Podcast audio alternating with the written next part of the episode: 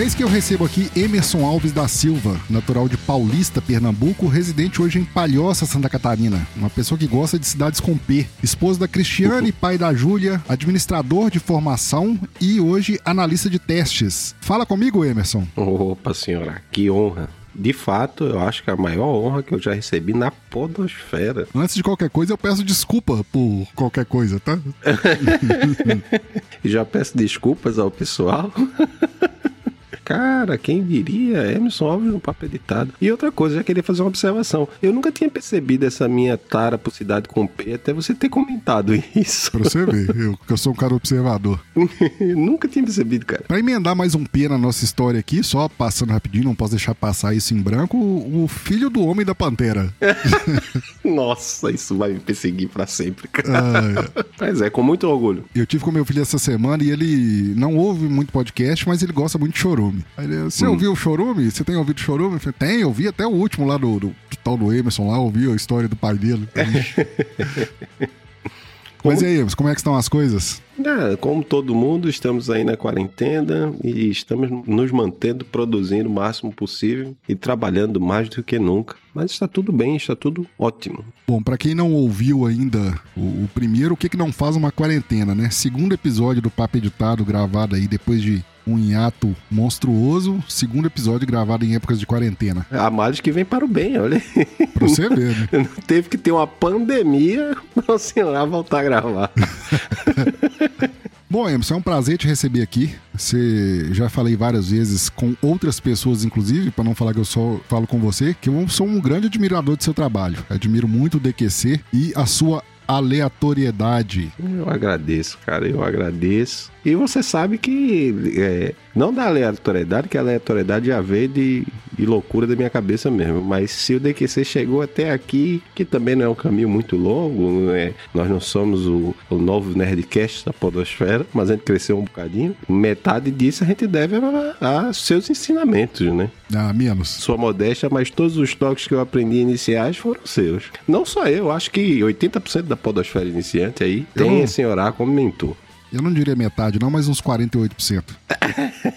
por aí, por aí. De administrador de formação a analista de testes. Analista é uma área da, da, da, da tecnologia da informação, do TI. Ou eu estou muito enganado? Não, é, é uma área, sim. É uma área de sistemas, né? Uhum. Na verdade, o que eu queria fazer da vida mesmo não tem nada a ver com isso. Eu uhum. comecei trabalhando no terceiro setor, trabalhava com ONGs, trabalhava com criança e adolescente, trabalhei com catadores de lixo reciclável, que são, para mim, são os agentes ambientais, uhum. que têm seu papel ali na sociedade, né? Fazem um papel muito melhor do que muita gente aí que se acha demais. E eu trabalhava nisso, cara. Terceiro setor, sorriso das crianças pagava meu salário. Até um dia eu conheci a minha esposa e até um dia que ela ficou grávida. Aí eu joguei tudo pra cima e, e socialismo é um cacete, eu quero é dinheiro.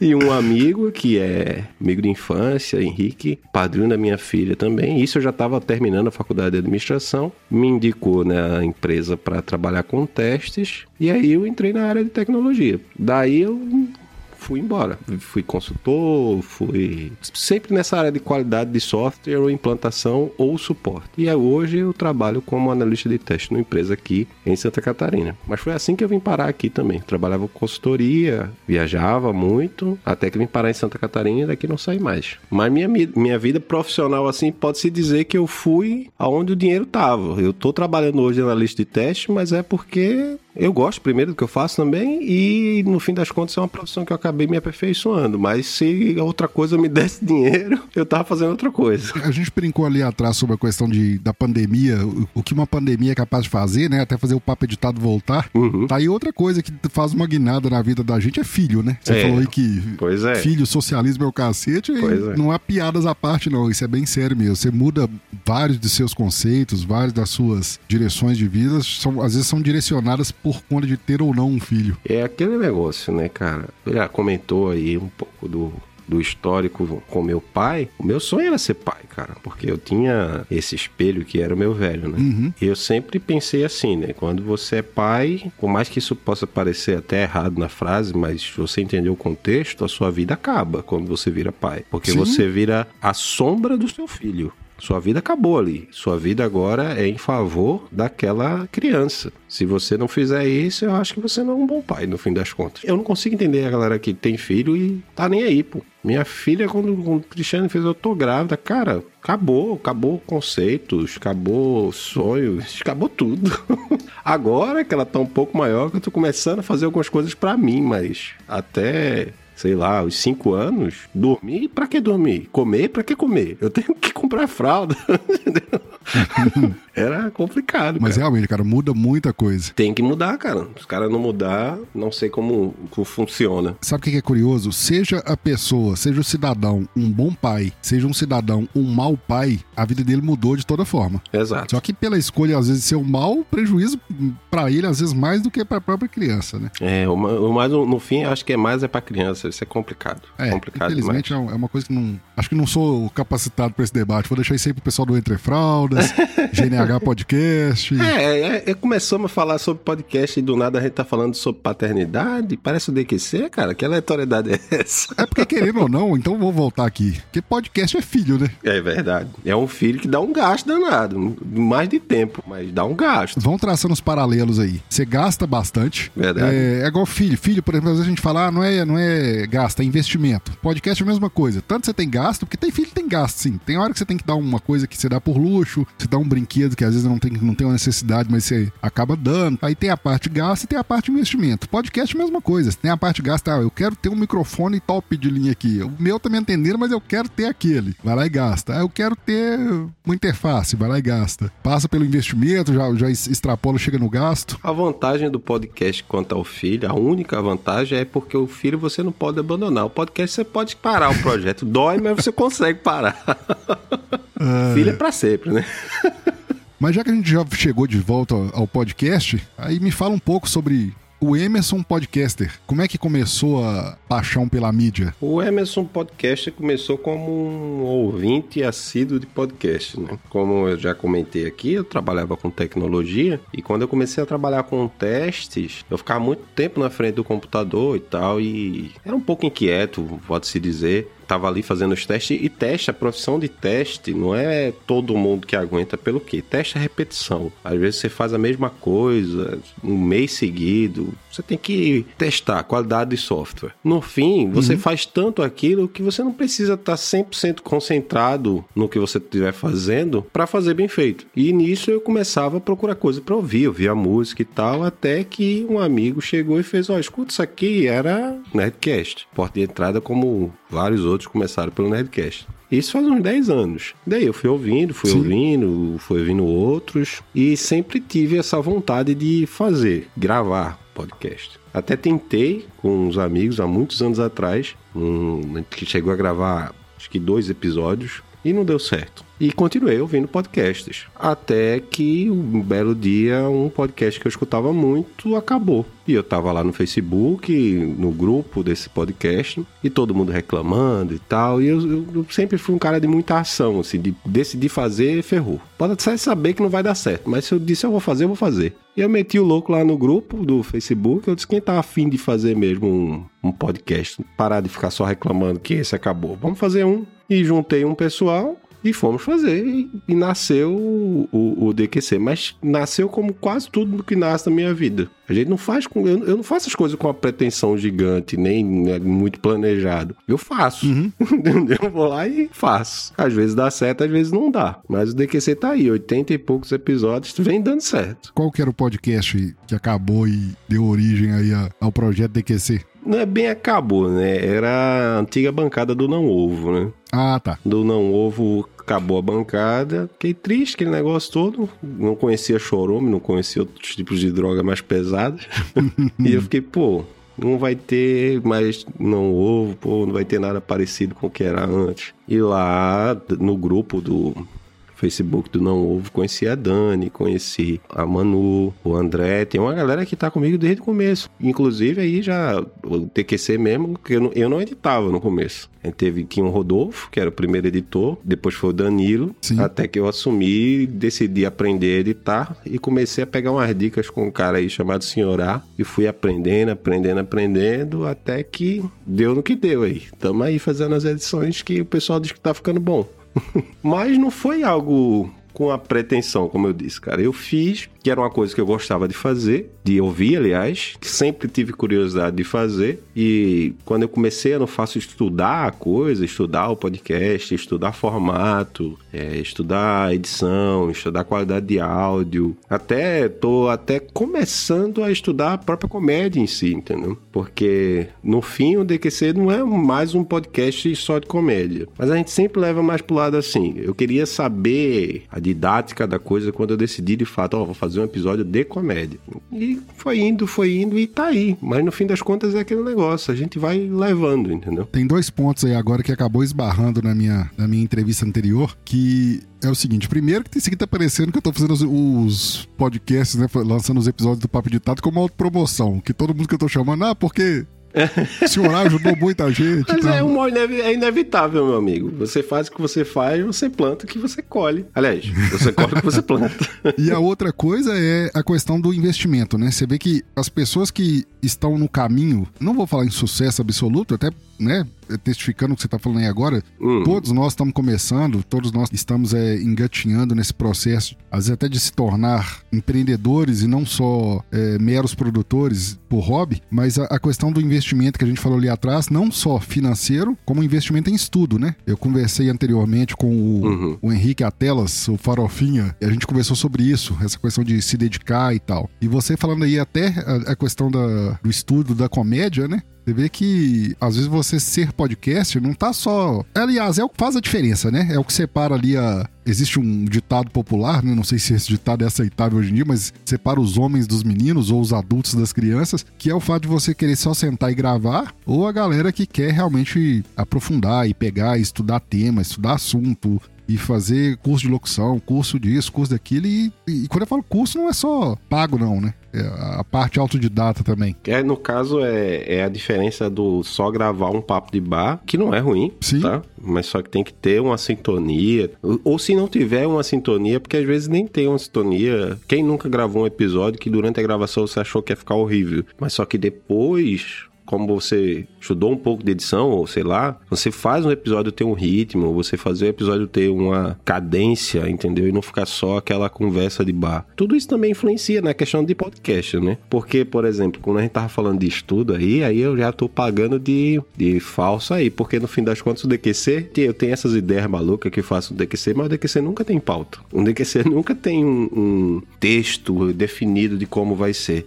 Mas essa, no fim das contas, até isso foi pensado. Uhum. Porque essa em si é a identidade do DQC. O DQC é para ser aleatório, é, é intencional ele ser assim. Então, o máximo que eu faço é tema, para a gente ter uma trilha para seguir, né? Para não ficar perdido procurando assunto, aí eu acho que não fica legal. Pelo menos um tema tem que ter. E acontece, às vezes, esse tema ir pro, pro ralo também, que eu sei disso, né? É, também tem. Muitas vezes.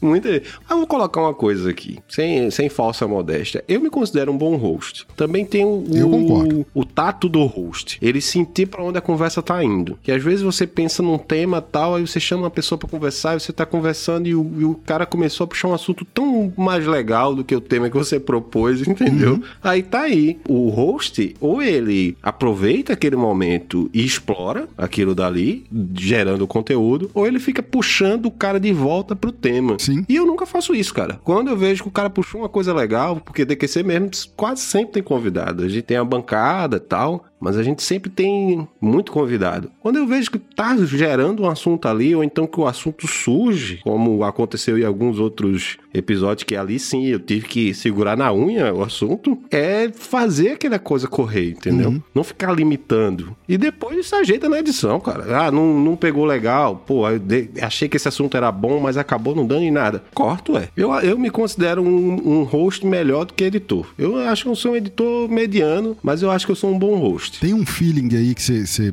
destacou e é, isso é muito importante. Porque você tem um tema, ou você tem uma pauta, ou você tem um tema, ou quem tem um script pronto, seja lá, qualquer uma dessas vertentes. Aí você sentou para gravar, você e mais quatro, você e sua bancada, e de repente surgiu uma oportunidade do assunto ser Y ao invés da pauta a pauta tá pronta. Se você não aproveita aquele momento e talvez grava aquele assunto que surgiu, a naturalidade não vai ter depois. A pauta, ela vai ser executada ou naquele momento ou num outro dia com a mesma talvez com a mesma naturalidade, porque ela foi construída, né? Ela foi pensada para ser assim, ó, nós vamos conversar aqui de é, o tema hoje vai ser campeonato de futebol feminino. Aí beleza, então ah, sentou, vamos gravar, começou, aí descambou para outro tema, mas descambou no bom sentido, né? Uma das convidadas uhum. puxou um outro assunto, é, e aí aquilo fluiu. Começou a falar da violência nas arquibancadas. Pois é. É um assunto pô, legal assim, não é legal, né? Mas tô dizendo, uhum. é um assunto a se debater interessante. Se tiver é pessoas que tenham que falar sobre, ah, não, não, vamos falar do futebol feminino. Jamais eu vou calar essa pessoa. Vai virar violência daqui bancada o episódio.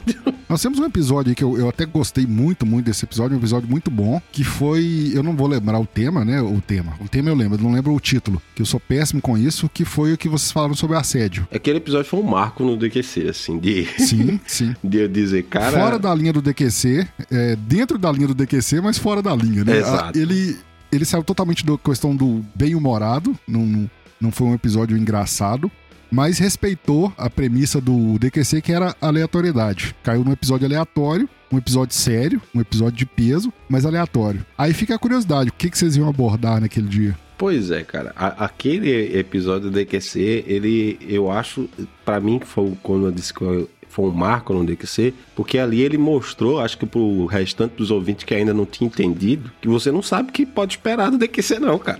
Até durante o episódio você pode levar uma pancada na cara e dizer, o que, que tá acontecendo, cara? Eu vim aqui pra rir.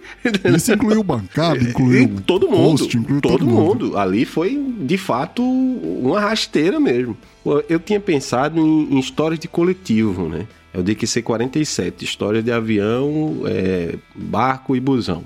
Mas enfim, uhum. era história de coletivo, tinha combinado com o pessoal. Quem não tem uma história engraçada no, no, no, coletivo? Tanto é que os primeiros 10 minutos do episódio, se você vê, a gente brinca, a gente vai, conta e ri, e fala que vai ser hilário e tal. Aí a gente tava com uma convidada, que infelizmente a gente perdeu o contato, que ela saiu das redes sociais, e fez, ó, convidada, conta aí, abre que ela, primeira, né? Normalmente eu abro com os convidados. Abre aí, conta tua história de coletivo. Ela fez, então, quando eu tinha oito anos, eu fui abusada no coletivo. Foi bem assim, bem todo mundo contando uhum. história, pensando história de aquela vez que eu fiquei bêbado e tal, e do nada ela vem, não, quando tinha oito anos eu fui abusada. Cara, alguns rostos que eu conversei, alguns colegas, podcast que eu conversei, fez Emerson, naquele momento eu parava a gravação.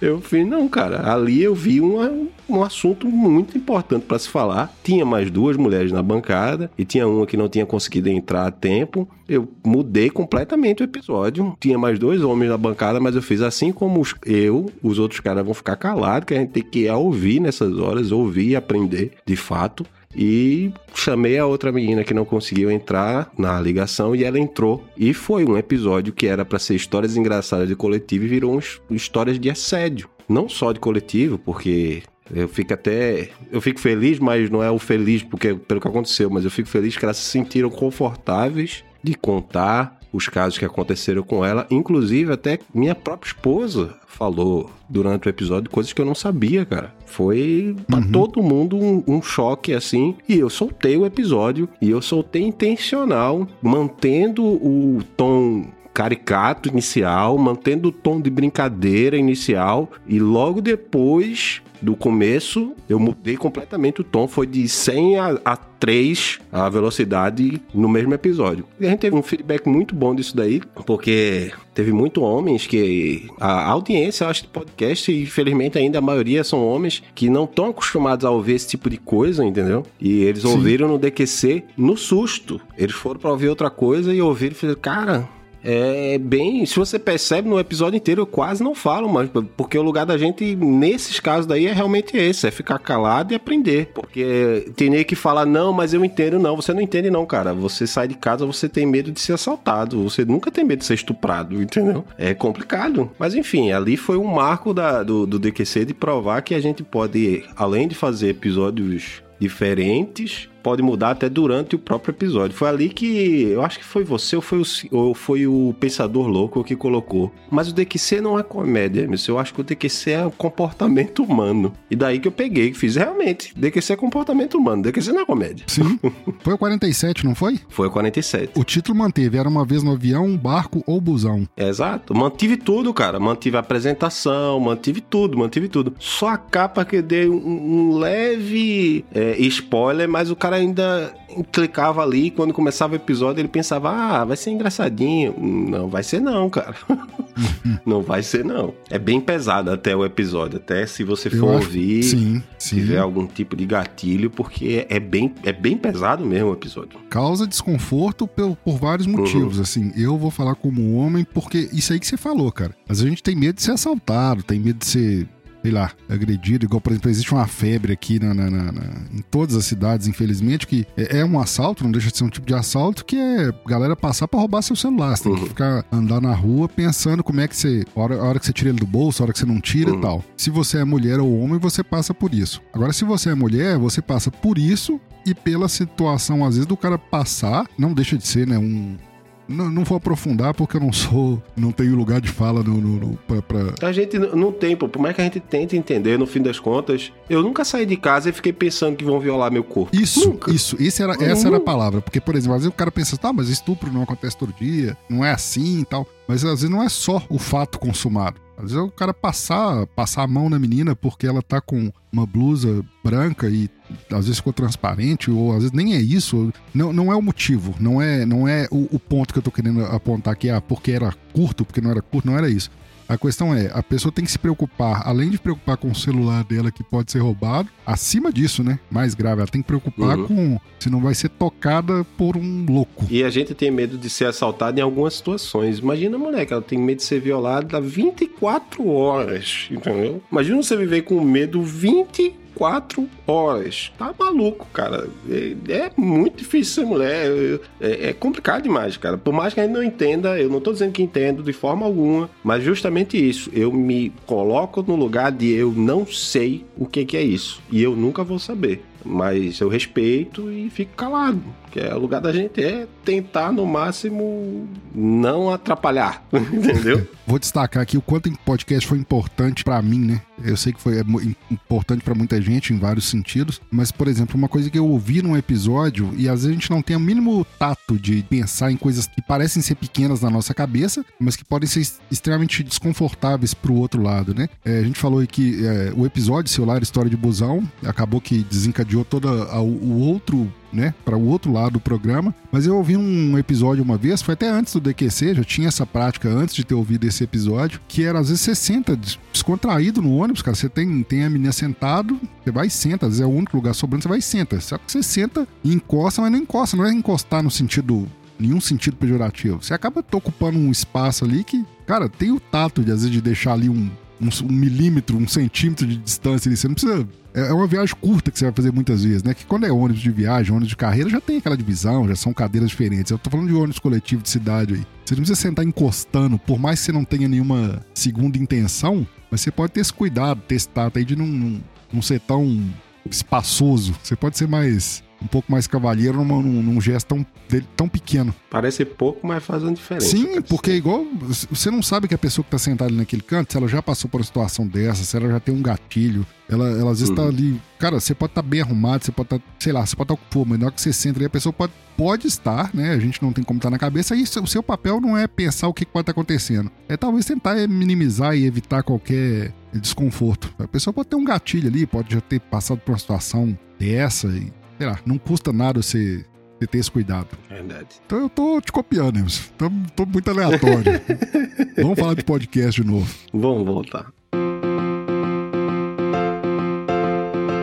Acesse editorsenhor-a.com.br, facebook.com barra senhor.a.editor, twitter.com barra senhor underline a underline ou mande-nos um e-mail em contato arroba editorsenhor-a.com.br. Quem quer ter um podcast tem que ter uma noção de edição. E aí, como é que caiu isso aí na sua mão? Você já tinha noção?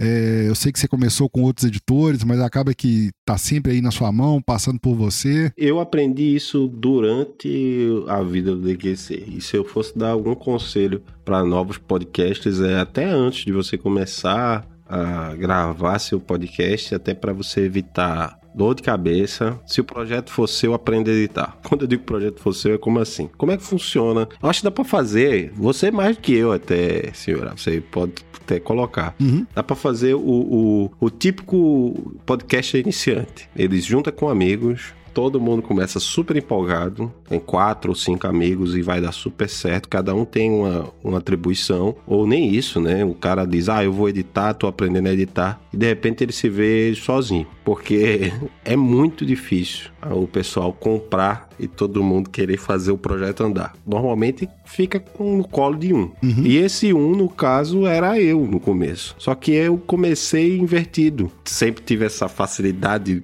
em lidar com pessoas.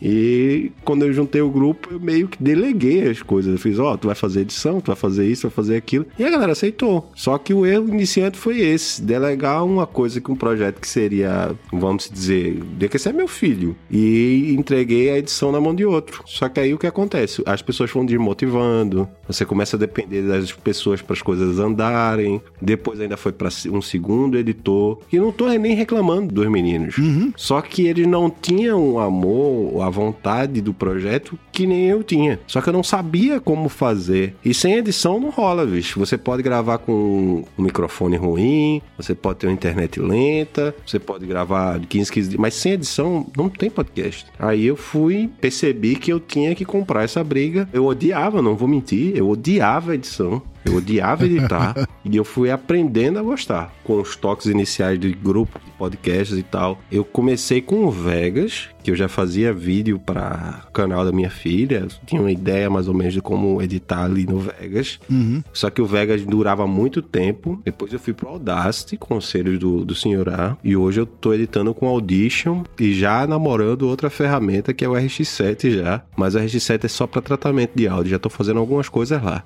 E eu sou defensor sou da questão do seguinte: martelo bom é martelo rápido. Se você tá apaixonado por uma ferramenta e só quer trabalhar com ela e tal, e ela lhe atende bem, lhe atende rápido, beleza, não precisa trocar. Mas eu sempre fui trocando porque eu sempre fui ganhando cada vez mais tempo de produção a cada ferramenta que eu ia trocando. E hoje eu tô com o Audition, mas se me surgir um, um Reaper da vida e eu começar a editar mais rápido no Reaper, eu vou no, pro Reaper no outro segundo. Não tenho isso de, de amor por ferramenta, não, que tem muito editor que tem isso, né, senhora? Não é, senhora? Eu conheço um. Fala um pouquinho desse RX7 aí. Ele é um software de edição ou de tratamento? Ele é um software de tratamento. Você não, quando eu disse que ia começar a editar com ele, na verdade é que eu comecei a estudar os outros plugins dele, né? Uhum. Além do, do Magia Negra, também conhecido como The Hustler, né? Aquele plugin ali não é coisa de Deus. Às vezes, como todo mundo, né? Você tá gravando tal, e tem uns ruídos que você pode pegar entre a fala. Tipo, não tem aquele barulho de moto que passa durante você tava falando uma coisa legal e tal, e não dá para cortar aquilo. Sim. E isso não dá para salvar. Até dá, mas é um trabalho gigantesco. Então, é quando vai passando a moto e não dá para tirar, até dá para tirar, mas é um trabalho imenso. Com o RX você roda um reparo automático, ele vai identificar alguns pontos que ele vai poder melhorar no seu áudio, mas além do reparo automático você passa o The Hustler, e esse The Hustler, cara, eu não sei para mim é magia. Eu já tive essa discussão no grupo de, de editores, porque quando você vai passar um, uma redução de ruído, você tem que antes, independente do software, uhum. identificar o ruído, né? Isso. Você marca ali e fala, isso aqui é o ruído. Aí o software vai lá e tira. No RX7 você não precisa fazer isso, cara. Você joga o áudio lá, passa o, o, reparo automático, que já ajuda também, e passa o The Hustler e sai o áudio perfeito, cara. Melhor, perfeito assim, sai ele tratado sem aquele ruído que não tinha como tirar. Aí depois você joga em algum lugar e faz o resto dos seus tratamentos a seu gosto. Mas só que aquela coisa que você não ia conseguir tirar, ele tira. Só que a única coisa que eu tenho para reclamar do RX7, por mais que eu acredito que é por causa da minha máquina, que eu tenho um notebook i5, todo o meu equipamento de gravação é um notebook. Ele uhum. demora muito, assim, mas é, é, tipo absurdo. Um áudio de uma hora, por exemplo, e é faixa a faixa, certo? Sim. Você vai passar uma faixa de um dos participantes. Se você for passar o auto reparo, que ele vai pegar um, uns quatro que ele coloca lá, que é diálogo isolate, que ele tira todos os respiros, ele faz tudo para você, cara, é de outro mundo. Ele tira respiro, ele deixa só isolado o áudio, em alguns outros plugins que eu estou estudando, tipo tirar sopro de microfone, é, tem outros lá. Ele passa em torno de, dependendo de quantos plugins você passar, até duas horas carregando, cara. E se esbarra numa questão, Emerson, que eu falo muito. A solução do problema do áudio no pós. Tem que existir? Tem. Uhum. Louvado seja por um RX7 da vida que faz toda essa magia? Também. Aí vai a pergunta, emendando a minha, minha linha de raciocínio. Como que você lida com problemas no, no, no áudio? Sempre você opta pelo pós, sempre por tratar o que aconteceu, porque você trabalha com uma bancada, você tem uma bancada no DQC. Uhum. Você vai na, na bancada e fala, ó, oh, fulano, aconteceu isso no seu áudio, o que, que você pode fazer para resolver para mim? No DQC, é, por mais que a gente tenha uma bancada fixa, o que acontece? Quem é ouvinte do DQC percebe que tem uma galera que tá na geladeira faz um tempo, né? que a gente fala até brincando, assim, mas o pessoal que. Eu não preciso dizer nomes. O pessoal que ouvir aí vai entender. Do própria bancada. Porque todo mundo aos poucos foi investindo em em equipamento. Uhum. A gente pode não ter o equipamento top de linha, ninguém está falando disso. Mas cada um tem o seu microfonezinho USB hoje em dia, que tem o mínimo de qualidade possível, entendeu? E por isso eu não sofro muito com questão de qualidade dos áudios. O que eu venho sofrendo ultimamente é a qualidade das conexões, às vezes. É, isso aí Mas... foge ao nosso controle quando é bancada, a gente ainda consegue se, ajustar aqui, ali e tal, coloca na geladeira, ou tu compra um microfone ou não vai gravar mais. E às vezes grava, mesmo com microfone ruim, assim vai. O ruim é quando é convidado, cara. Por exemplo, eu fiz o, o DQC Eu Me Convença 5 agora com o pessoal do Vagão 42. E foi a primeira vez que eu fiz uma gravação que eu gravei também disponibilizando ao vivo pelo YouTube. E toda vez que você vai fazer uma coisa nova, você tem que fazer testes, ajustes e tal, e assim por diante, né? A gravação começou às 8 da noite e eu marquei com o pessoal às 7 e meia pra gente fazer uns ajustes antes. Mas você vê a diferença de você pegar um pessoal que já tem uma qualidade, ou que já sabe o que tá fazendo, por exemplo, você convidar podcasters para gravar, uhum. tipo, eu marquei de 7 e meia pra gente fazer os ajustes, era 7h32 e a gente tinha terminado. Sério mesmo.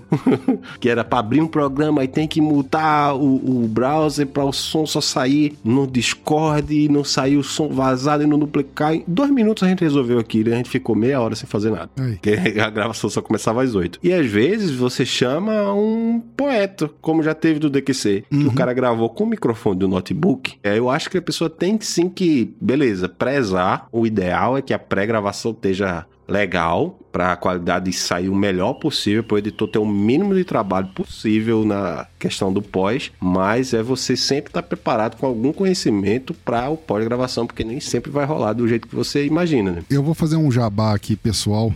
É, a gente está falando em convidados e, e, todas as questões que podem gerar em torno dessa situação. Eu lancei recentemente lá no, no meu no site editorsenhor-a.com.br um post chamado Convidados em Podcast: Heróis ou Vilões? Onde eu abordei um pouquinho disso aí. Eu não sou de fazer esse tipo de jabá, não, mas é, achei bem pertinente agora, porque fica aqui já de, de antemão a ressalva. Quando a gente fala em regra, quando a gente fala em, em orientação, em cobrança, em geladeira, tudo isso vale para bancada, né? No, no, no, caso do Emerson aqui, que ele, ele, chama de bancada, ou equipe fixa, como alguns podcasters chamam, ou, ou simplesmente equipe, isso vale para esse pessoal. Aí é a opinião do senhor A de novo aqui, eu cagando regra. Esse pessoal tem que dar o seu pulo para tentar melhorar seu microfone, para tentar, porque imagina você, o Emerson aqui no, no 80 aí, Quantos 84 agora. 84, 84 episódios. episódios. Imagina um, um, membro recorrente aí. O cara vai estar. Tá, não vou falar em todos, porque sempre acontece o cara não poder gravar. Dos 80, ele tá em 60. Nesse 60, ele tá com o mesmo áudio ruim desde o primeiro. É, o, a, bancada, ou a equipe fixa, ele tem que dar seus pulos. Convidado já é outra história, né? A não ser que o MC dispôs sempre que ele fosse ter um convidado aí na casa do cara, com um gravador, com um zoom na mão, com um equipamento na mão, aí sim. Aí ele poderia ter sempre o mesmo padrão com convidados. O que é impossível. Né? Isso, uhum. isso aí mataria, impossível não é, mas mataria a liberdade do podcast de você conversar com qualquer um a qualquer momento. Igual tenho é, clientes nessa situação também, que eu atendo em questão de edição, que a pessoa quer gravar com o, o seu poeta da vida aí. Como é que, o, como é que chama? Eu sempre esqueço o nome dele. É Sidney Rocha. O Sidney Rocha. Eu tô, com a, eu tô com a sina de que, sempre querer citar o nome dele e nunca lembrar. Mas o cara é o Sidney Rocha da, da vida, porque é o seguinte, o cara é entendido no assunto, é um excelente poeta, tem um médico, tem um advogado, tem o doutor fulano de tal que domina aquele assunto, que é um excelente convidado, é uma excelente pauta para aquele momento, mas que o cara não tem a mínima afinidade com nada. O cara nunca gravou na vida e nem tem obrigação. Aí são casos e casos, né? É o convidado, a equipe fixa, mas o, o podcaster, se, o host, né, como a gente chama, que é o, o líder ali, o cara que controla, a, às vezes, a, a qualidade do programa, tem que rebolar para fazer a coisa ficar contento. Mas eu acho assim, cara, no começo todo mundo tem esse problema, né? E, e a, a, às vezes durante também, até o, o, fim do podcast. Só que tem gente que fala, ah, eu não, eu não me importo tanto com a qualidade, eu gosto bastante do conteúdo. Só que dependendo do tempo, cara, eu não sei se você já, você já tá assim que a gente conversa bastante que não dá para ouvir, cara. Eu até gosto do conteúdo, mas eu não consigo, eu não consigo ouvir mais coisa que não esteja minimamente audível, entendeu? Porque aí eu escuto muita coisa nova, mas só que pô, ultimamente tá complicado, cara. A galera tá simplesmente ligando, sei lá, o microfone do celular com quatro pessoas ao redor, dois ventilador ligado, cachorro passando e, e acha que, ah, eu tô fazendo um podcast. Não deixa de estar, tá, mas, pô, quem vai ouvir aquilo ali é as quatro pessoas que estão ao teu redor mesmo. E só. Entendeu? Eu vou dar uma notícia ruim aqui nesse momento, que é o seguinte: geralmente membro nem ouve. É, ainda tem isso. Talvez até nem o membro ouve. É, é complicado, é... cara. É complicado demais. Cara, às vezes tem lá quatro participantes. Pode, pode ter certeza que você teria 13, 12, se todo mundo tivesse hum. fazendo sua parte aí. Acesse editorsenhor-a.com.br facebook.com barra senhor.a.editor, twitter.com barra senhor underline a underline ou mande-nos um e-mail em contato arroba editorsenhor-a.com.br. Mas então, Emerson, falando no DQC e em toda a sua aleatoriedade, você tá com algum projeto novo em mente aí pro DQC? Formato de episódio novo? Já tem Me Convença gravado? Estamos aí. Eu tô sempre procurando fazer o que já foi feito de uma forma diferente ou fazer uma coisa nova. Estamos planejando aí esse período de quarentena pode-se dizer que eu, por mais que eu esteja trabalhando remoto ainda, eu ganho um pouco mais tempo de para poder pensar em novos formatos para o podcast. Eu pensei em umas coisas novas aí. Tem coisa nova aí pro DQC. E além de, de coisas novas, é revisitar também coisas que a gente já fez antes e faz tempo que não tem episódio. Um desses foi o, o Me Convença. Posso dar uma olhada lá nos formatos anteriores também, que faz tempo que a gente não faz, e fazer novamente uma versão no 2020, né? Reformulada.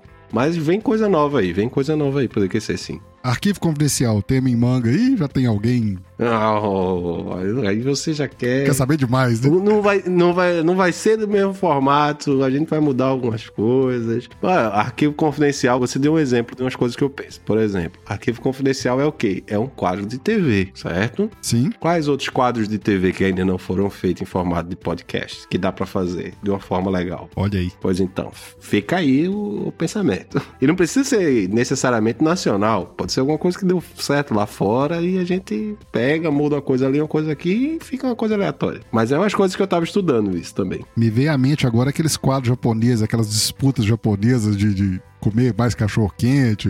Por que não?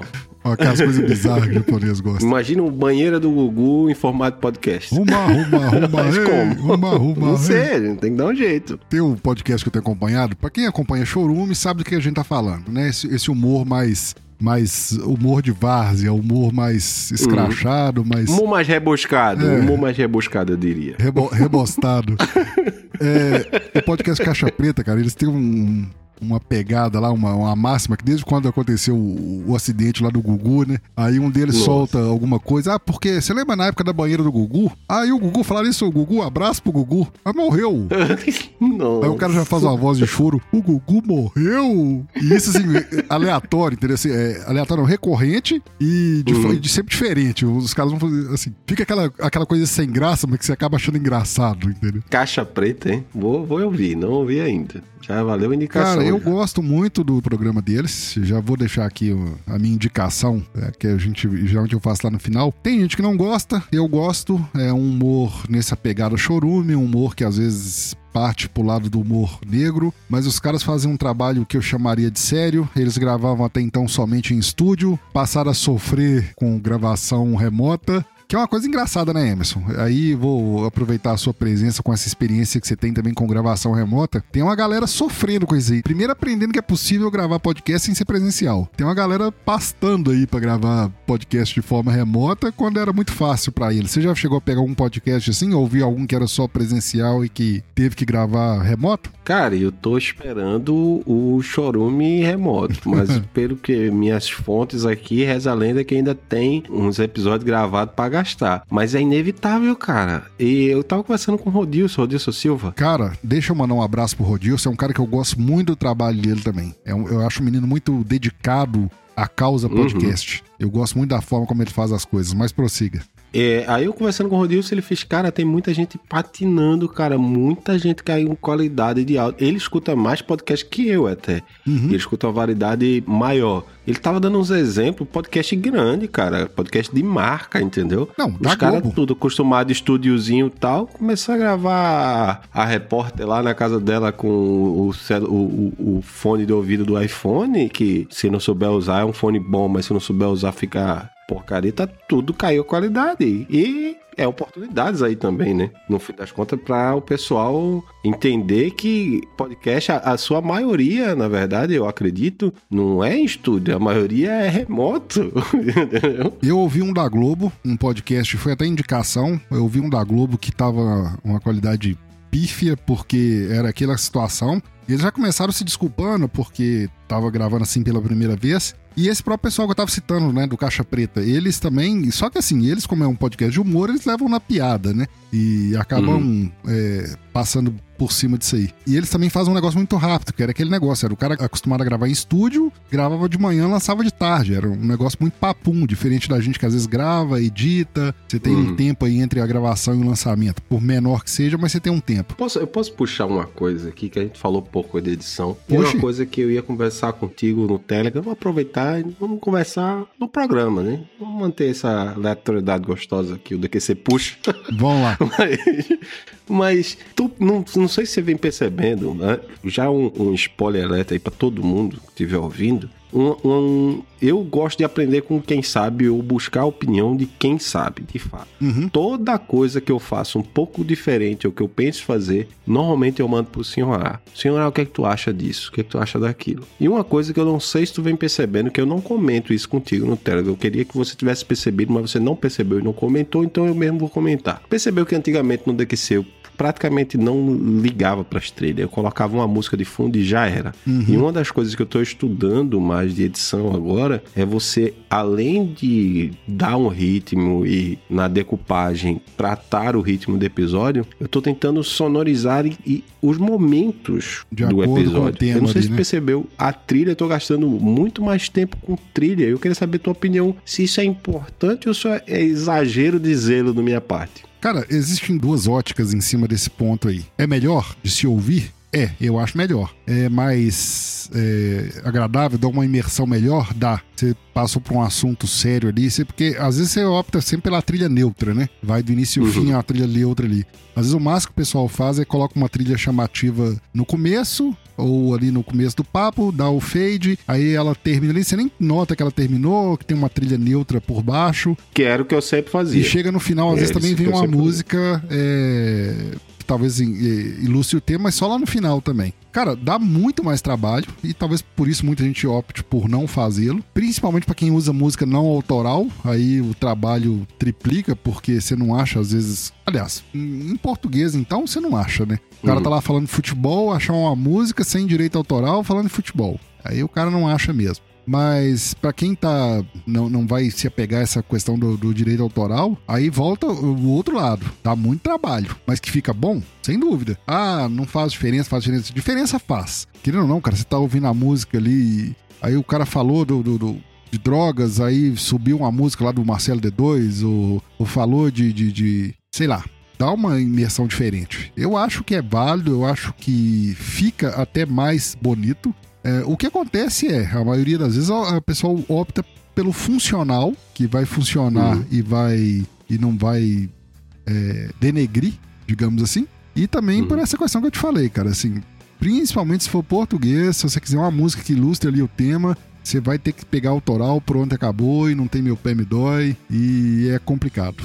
Né, pela questão autoral. Puxando nessa questão de você sonorizar o ambiente, de você trilhar o ambiente. Outra coisa que eu evito muito fazer, eu faço bem pouco, mas bem pouco, quase nada mesmo, é colocar esses efeitos de som. Por exemplo, ah, o cara fez uma, uma besteira ali, é pá, botar aquela piada, aquele uhum. memes, e, enfim. O, o, na tua opinião, isso é importante também. Eu já tento fazer isso na trilha. Meu estilo, digamos, meu estilo de edição que eu gosto de fazer é evitar você ter que ter o aplauso para rir. Uhum. Ah, tem que dar o, o aplauso do, do, do, Chaves. É esse aqui é a hora de rir, entendeu? O máximo que eu coloco ali, porque às vezes, principalmente DQC, que a gente às vezes tá falando um negócio sério e do nada é uma piada, eu coloco uma música mais leve. Uhum. Mas eu não dou. ou então dou uma parte de interrupção e tal. Eu, sinceramente, dependendo de como é feito e de, da quantidade que é feito no episódio, isso até me atrapalha. O cara encher a merda do episódio de efeito. Eu não, eu não curto. Cara, existiu uma onda disso aí. O próprio Nerdcast já usou mais desse recurso, muito, muito mais. Hoje em dia usa muito menos, quase nada. E com isso existiu uma febre, mesmo porque eles sempre foram vitrines, né? Aí todo mundo que começava um podcast, eu já editei podcast assim, eu já tenho podcast assim que eu tinha até uma tela, um print da tela do Audacity na época. O que, que eu fazia? Eu ia editando, decupando, ia colocando as marcações. Nesse ponto aqui vai entrar um barulho de um dado. Nesse ponto aqui, uhum. ah, vai entrar um barulho de um alma negra lá do, do Chaves, falando burro. E, uhum. e nesse ponto aqui vai entrar isso, nesse ponto vai entrar aquilo. E aí vinham os memes. Tanto é, cara, que assim, na época, eu era um, praticamente um colecionador de memes. Eu tinha uma pasta cheia de memes, memes sonoros, né? Ah, apareceu lá uhum. o preso, igual o cara que acho que era mineiro esse, sei lá, o cara bibi, bibi, bibi, bibi, bibi. Não sei se você já viu esse. São, uhum. eram reportagens, aí apareceu reportagem, o cara falava um negócio engraçado, você ia guardando aquilo para usar. Houve essa onda, houve essa febre de muito podcast assim, que uma boa parte queria podcast assim. E... Aí o que foi acontecendo com o tempo é, muitos, inclusive do que eu editava, os caras foram abandonando. Ah, não, não coloca tanto mais não, tira um pouco. É, foi perdendo a graça, né? É, aquela velha história que eu falo às vezes. É, insistir na mesma piada faz ela se tornar mais sem graça ainda, né? É, se a piada for mais ou menos, você insistir nela, e pior ainda. É... Eu só queria colocar uma coisa que parece que eu sou contra o pessoal fazer. Eu não sou contra, mas é tudo demais é veneno e você tem que saber usar. Por exemplo, essa semana, um podcast que eu escuto, eu tive que mandar mensagem para ele que eu quase me caguei de rir aqui. Hum. Tava trabalhando, tomando água, quase que eu molho tudo aqui de, de, uma risada que um efeito desse me fez. Por exemplo, ele tava falando uma história lá, tava com o pessoal da bancada dele, o pessoal do Monogic, e um dos, das pessoas da bancada tossiu. Na hora que ele tossiu, tava num clima de, de, de conversa bem agradável e a trilha tava agradável. A trilha fez tanam, tan, tan, e do nada ele botou aquele meme daquela menina falando coronavírus, cara, na hora eu me caguei aqui, que foi muito muito pontual no né? time, uhum. entendeu? No time, não foi aquele negócio forçado, foi no time certinho, entendeu? Aí se for usar, usa, mas usa time. Por exemplo, esse último, eu, eu falando mal aqui de quem usa e tal, não sei o quê, mas esse último me convence, me convence assim, eu usei em dois, três momentos. Mas o que que eu tentei fazer ali no Me Convença? Tentei primeiro não fazer o óbvio de programa de pergunta, que é o quê? Botar a música do Silvio Santos do Show do Milhão na hora da pergunta. Coisa que eu já fiz e me convença já. Sim. Já coloquei aquela coisa de pergunta. Eu tentei dar uma identidade de fato para o programa, para aparecer quando você tá ouvindo aquilo ali, você ligar o som, a trilha, a, a, o barulho de resposta certa e resposta errada ao Me Convença e não ao Show do Milhão, entendeu? Agora, o, o próprio Me Convença tem uma identidade sonora. Uhum. Você pode ligar aquilo ali ao Me Convença. Isso dá um trabalho ferrado. Mas ficou tão legal, eu acho, cara. Ficou tão com identidade de, pô, isso aqui eu me convenço, entendeu? Cara, eu concordo plenamente com o que você falou aí. E o seguinte, vou até citar um exemplo. Essa questão de uso de memes e de, de, de vírgulas sonoras e de, e de piadas assim, é o seguinte: primeiro, o cara já tem que ter aquela identidade de antes. Não adianta eu querer, às vezes, igual, por exemplo, teve um cliente meu que esses dias pra trás, foi até ano passado, ele me perguntou: Ah, naquele momento que fala isso aqui, você acha que cabe um. Tinha um negócio em, na moda na época lá, era o coronavírus da época, eu não lembro o que que era. Aí ele me perguntou: você acha que cabe usar isso aqui? Eu falei, cara, a gente não usa isso nunca. Episódio 1, do nada colocar isso aqui, vai ficar. Caberia, cabe, é piada, vai ficar engraçado, vai, mas assim, vai ficar tão não, é DQC, vai ficar muito aleatório. Vai ficar, é, vai ficar forçado. Vai ficar né, forçado, não vai. Aí o cara, não, é mesmo, tem razão, a gente não usa isso e tal. Agora, um exemplo de que eu gostava, cara. Tinha galera que achava exagerado, mas, por exemplo, o extinto galera do Hall, até o um abraço lá pro pessoal, Mogli, Rissuti, Diogo Bob, ele tinha, né, o uso desses memes e eu achava muito bem feito, muito bem encaixado, muito bem. Lógico, no começo tinha uns erros, às vezes ele vinha alto demais, mas no começo, cara, quem não errou e quem não erra até hoje, né? Mas no começo a gente erra muito. Eu vou colocar, vou colocar um, colocou a galera do HAL, um pessoal que usa muito, muito, muito hum. e usa legal, vai de retro, mas eles sabem o que estão fazendo ali. Sim. Não sei se tu já ouviu vai de retro. Eu conheço é legal? o Diogo Reverte, não é isso? Diogo Reverte também, tem o Frank. É, os outros, assim, eu não lembro de cabeça o nome deles. Eu não lembro nem do Sidney Rocha. Hoje eu tô gastando, eu vou, vou falar o nome dele toda hora que eu tô lembrando aqui. É o tempero. É aquele negócio que a gente, eu sempre falo, é o tempero. Você errou a mão no sal ali, já era. Eu aproveitei o momento aqui pra essa consultoria gratuita aí. Pra gente aproveitar. Cara, mas fica de novo. É, sobre, eu, né? Hoje em dia, ah, mas hoje em dia não usa mais memes. O programa é de humor, vai vir um programa de humor aí, vai vir um programa que você vai usar isso pontualmente. Cabe ainda? Cabe. Mas é aquele detalhe. É um caso a ser estudado, né? Você vê se vai encaixar é, Saber dosar, saber o timing de usar, né? No fim das contas. Não é tipo, sair soltando que é. ai, que engraçado. Não é, é o timing, é a piada, é o punch. Sim, sim. Eu quero indicações suas. Eu quero uma. Não tem regra, não, tá? Não tem assim, número um de um, um de outro. Ah, eu falo uma porque meu português é esse. Eu quero uma indicação do DQC, um episódio do DQC, ou mais de um, até porque você tem vários formatos aí, né? E uma indicação de podcast de terceiros que você goste muito, uma coisa que você acha que vale a pena a galera conhecer. Eu acho que eu sou o maior ouvinte do DQC. Eu gosto muito dos episódios do DQC, eu não vou mentir. e como eu sou muito fã do, do Chorume, eu gosto de qualquer episódio que o Chorume tá. E como eu sou muito beat do Chorume, Uhum. Tem muito episódio que o pessoal do Chorume tá. Eu gosto muito do arquivo confidencial do que a gente gravou com o Ganso. Muito bom. Eu gosto muito do episódio do Histórias do Interior com o Zop. Muito bom também. O Zop é uma figura também. Tem o que o Vaca gravou também com a gente. Tem um maravilhoso, cara. Esse episódio, pô, eu adorei gravar aquilo. Que é Calma, amor, tenho como explicar que tá eu, o Ganso e o, o, Negrão falando daquela história lá de São Paulo, da gente no motel. Cara, aquilo ali é. É, é, é eu acho que eu, eu, escuto aquele episódio pelo menos uma vez no mês. E gosto também dos episódios do DQC que a gente quebrou um pouco o, o tema ou quebrou, a, digamos, a quarta parede, assim, de dizer: opa, eu vou botar o dedo na tua ferida aí. E um que eu não podia deixar de citar, que é o DQC 47, que é o de assédio. Só que eu não escuto ele muito, eu escuto ele quando eu tô bem, porque ele, é, ele, ele, ele mexe comigo, não vou mentir não. Ele mexe comigo um pouco, eu não, não escuto ele sempre, mas sempre que eu tô bem, assim, que eu, que eu quero ouvir um, um negócio reflexivo, eu escuto ele. Não só ele, quanto tem o podcast Quando Eu Tô Triste, que é o poema que me acompanhou a vida toda, que agora eu tenho ele em áudio, né? Eu dei que ser 25, uma ódio e alegria. Muito bom isso daí. E o 27 é a entrevista com ele. É. E de terceiros, cara, de terceiros que eu diga indicações, tem o meu xodó, que é o chorume, não adianta. Eu, eu amo o chorume de paixão, mas o chorume não é para todo mundo. Eu vou indicar assim, eu, eu, gosto muito de ouvir coisas diferentes, né? Então eu vou indicar por classificação. Você quer ouvir um humor mais rebuscado? Chorume. Você quer ouvir cultura pop em geral? Você é aquele cara que gosta de ouvir seriado, filme, escambau? Escute os créditos finais. Esses meninos, eu, eu sou o primeiro a ter dito isso, eu já eu tenho orgulho de ter dito isso. Principalmente o John esse menino é o futuro da podosfera pop. John, créditos finais, pode ouvir, eles falam de seriado, filme e tal, mas eles falam do jeito deles. Esse John é um menino muito novo, mas é um menino muito bom. De games, vai de retro. E olha, se me deixar aqui, vou ficar falando, uhum. viu? Porque de bicho tem um Pet Lady, tem, tem um monte de podcast aí. Vai falar um de cada é, categoria. Vai, vai, me, diga, me diga uma categoria que eu faço indicação. Eu escuto muita coisa. Assim,